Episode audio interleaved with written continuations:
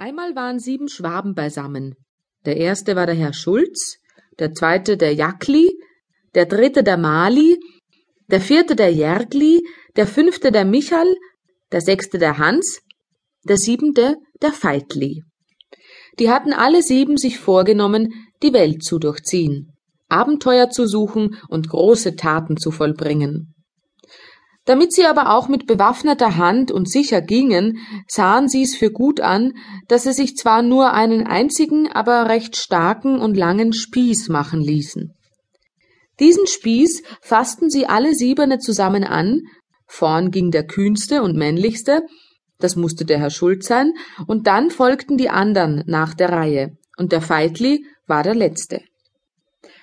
Nun geschah es, als sie im Heumonat eines Tages einen weiten Weg gegangen waren, auch noch ein Stück bis ins Dorf hatten, wo sie über Nacht bleiben mussten, dass in der Dämmerung auf einer Wiese ein großer Rosskäfer oder eine Hornisse nicht weit von ihnen hinter einer Staude vorbeiflog und feindlich brummelte. Der Herr Schulz erschrak, dass er fast den Spieß hätte fallen lassen und ihm der Angstschweiß am ganzen Leibe ausbrach. Horcht, horcht, rief er seinen Gesellen. Gott, ich höre eine Trommel. Der Jackli, der hinter ihm den Spieß hielt und dem ich weiß nicht was für ein Geruch in die Nase kam, sprach. Etwas ist ohne Zweifel vorhanden, denn ich schmeck das Pulver und den Zündstrick. Bei diesen Worten hub der Herr Schulz an, die Flucht zu ergreifen und sprang ihm hui über einen Zaun. Weil er aber gerade auf die Zinken eines Rechens sprang, der vom Heumachen da liegen geblieben war, so fuhr ihm der Stiel ins Gesicht und gab ihm einen ungewaschenen Schlag. Oh wei, oh wei, schrie der Herr Schulz.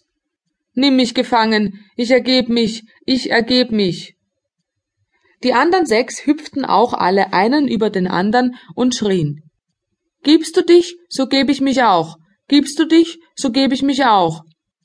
Endlich, wie kein Feind da war, der sie binden und fortführen wollte, merkten sie, dass sie betrogen waren. Und damit die Geschichte nicht unter die Leute käme und sie nicht genarrt und gespottet würden, verschwuren sie sich, untereinander so lang davon stillzuschweigen, bis einer unverhofft das Maul auftäte. Hierauf zogen sie weiter. Die zweite Gefährlichkeit, die sie erlebten, kann aber mit der ersten nicht verglichen werden. Nach etlichen Tagen trug sie ihr Weg durch ein Brachfeld.